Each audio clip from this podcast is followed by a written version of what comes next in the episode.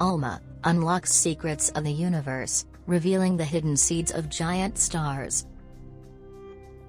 ALMA's cutting-edge capabilities lead to groundbreaking insights into the birth of high-mass stars, the cosmic giants responsible for the elements that make life possible. Using the Atacama Large Millimeter, Submillimeter Array, ALMA, an international research team led by Keiho Mori, Patricio Sanhueza, and Fumitaka Nakamura, has made a pioneering discovery, unveiling over 800 stellar seeds, nestled within massive cosmic clouds. These insights are monumental in decoding the enigmatic process of high-mass star formation, an essential cog in generating life's building blocks. ALMA's state-of-the-art sensitivity and resolution proved pivotal in shedding light on this mystery. The researchers used ALMA to peer into 39 massive cosmic clouds, known as infrared dark clouds, I, R, D, Cs, believed to be the nurseries of high-mass stars. With ALMA's capabilities, over 800 stellar seeds, or molecular cloud cores, were identified within these clouds, making it the most extensive sample ever discovered.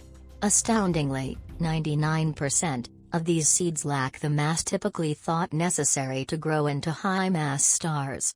This groundbreaking observation indicates that high-mass stars might follow a different growth trajectory than smaller stars.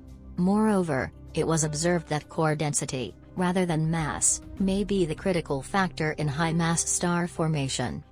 Keiho Mori, a graduate student at the University of Tokyo, shared, we have shown with more certainty than previous studies that high-mass stars have a different growth scenario from low-mass stars.